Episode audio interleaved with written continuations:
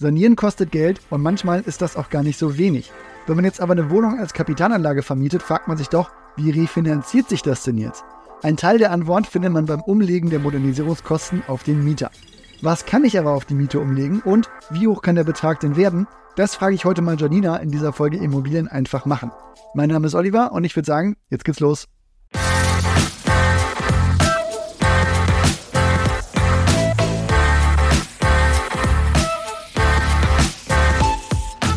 Das grundsätzliche Thema, das bringe ich aufgrund eines Posts in unserer WhatsApp-Community heute mit.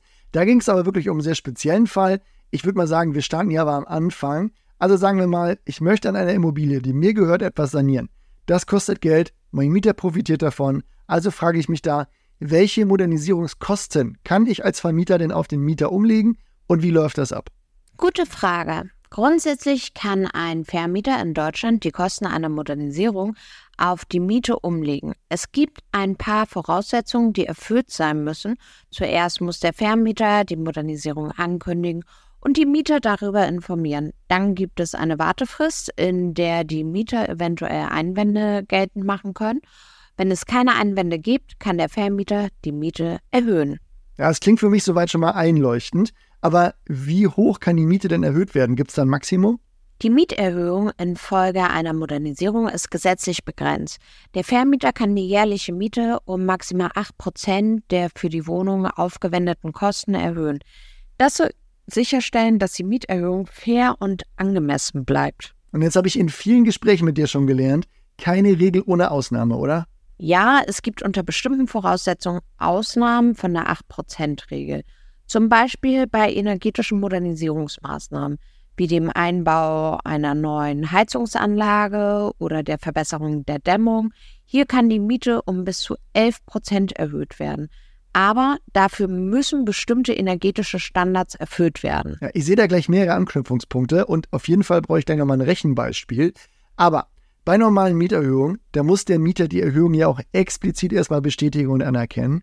Wie ist das jetzt bei der Modernisierung? Der Mieter muss die Mieterhöhung nach der Modernisierung nicht explizit bestätigen. In den meisten Fällen wird die Mieterhöhung automatisch wirksam, sobald der Vermieter die Modernisierungsmaßnahmen durchgeführt hat und die gesetzlichen Voraussetzungen erfüllt sind.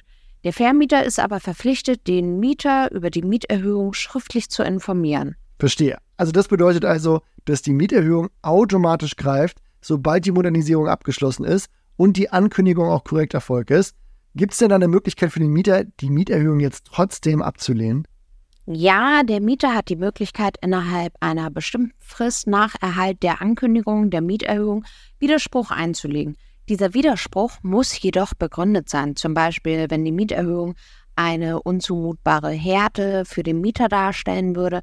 In einem solchen Fall kann der Mieter die Mieterhöhung abwehren und auch eine Härtefallprüfung beantragen. Mhm.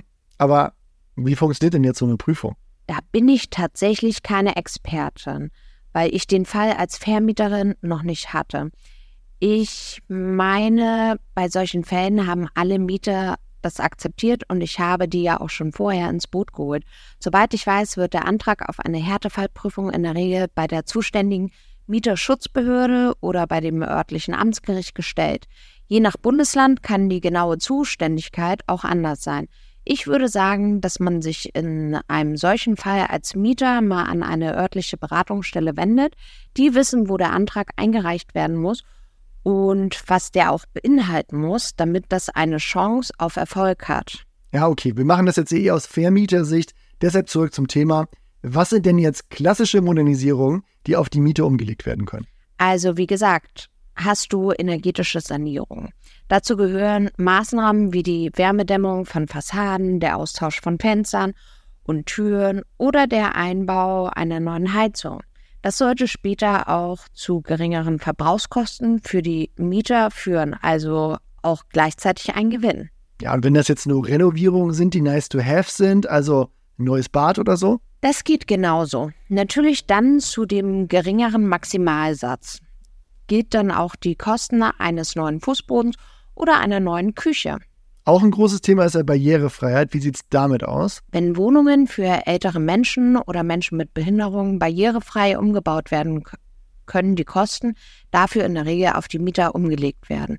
Das umfasst zum Beispiel den Einbau von Rampen, Aufzügen oder breiteren Türen. Also das geht alles. Du kannst das auch mit Sicherheitstechnik oder Alarmanlagen machen oder mit Klimaanlagen. Das ist ja besonders im Sommer ein Thema. Wie ist das denn eigentlich mit der Mietpreisbremse bei einer Modernisierung? Gilt die da? Die Mietpreisbremse wurde eingeführt, um exorbitante Mietsteigerungen bei Neuvermietungen einzudämmen und gilt normalerweise nicht für Modernisierung. Es gibt aber andere Regelungen. Zum Beispiel gibt es eine Kappungsgrenze, die besagt, dass die Miete innerhalb eines Zeitraums von sechs Jahren nicht mehr als 3 Euro pro Quadratmeter innerhalb einer Gemeinde oder einer Stadt erhöht werden darf. Diese Kappungsgrenze gilt auch für Modernisierung. Da gibt es aber auch wieder Ausnahmen für deutliche Verbesserungen in der Energieeffizienz um mindestens eine Klasse oder so. Ich bin mal ganz ehrlich, in der Abgrenzung, da finde ich das gar nicht immer so einfach. Also, ich brauche jetzt wirklich mal ein Rechenbeispiel und ich mache es einfach. Wir sagen mal, wir nehmen eine 50 Quadratmeter Wohnung, die für 500 Euro monatlich vermietet ist und jetzt stecke ich 10.000 Euro in eine Renovierung. Wie hoch ist jetzt die monatliche Mietsteigerung? Ich nehme jetzt mal die 8%, also keine energetische Sanierung. Dann sind das 800 Euro jährlich, die du umlegen kannst.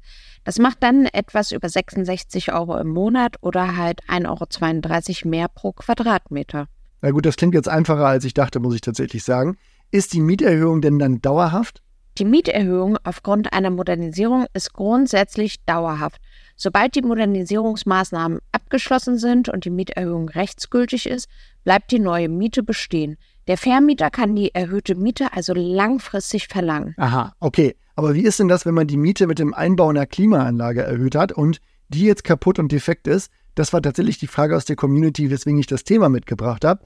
Wie sieht es denn da aus? Wenn der Mieter dafür zahlt, dann hat er aber auch einen Anspruch darauf.